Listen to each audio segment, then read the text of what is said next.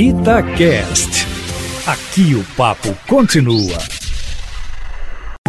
Itatiaia Carros, com Emílio Camanzi. Emílio Camanzi, a semana foi de novidade para modelos elétricos e também para quem gosta de uma boa picape, hein? Boa tarde para você. Boa tarde, Júnior, e a todos os ouvintes da Itatiaia. O primeiro, a esperada nova Fiat Toro. Logo depois, o novo Renault Zoe E-Tech elétrico.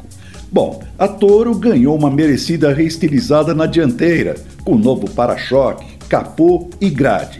Essa última diferente nas versões Ranch e Ultra. Mas a grande novidade mesmo foi a estreia do motor 1.3 Turbo Flex T270 de 4 cilindros, que entrega 185 cavalos e 270 Nm de torque com etanol nas versões Endurance, Freedom e Volcano. Os preços não subiram, pelo menos por enquanto.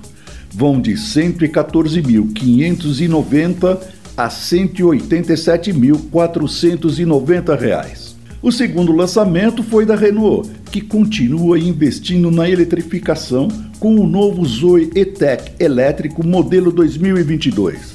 Reestilizado, nova bateria e um também novo motor de 135 cavalos consegue até 385 km de autonomia.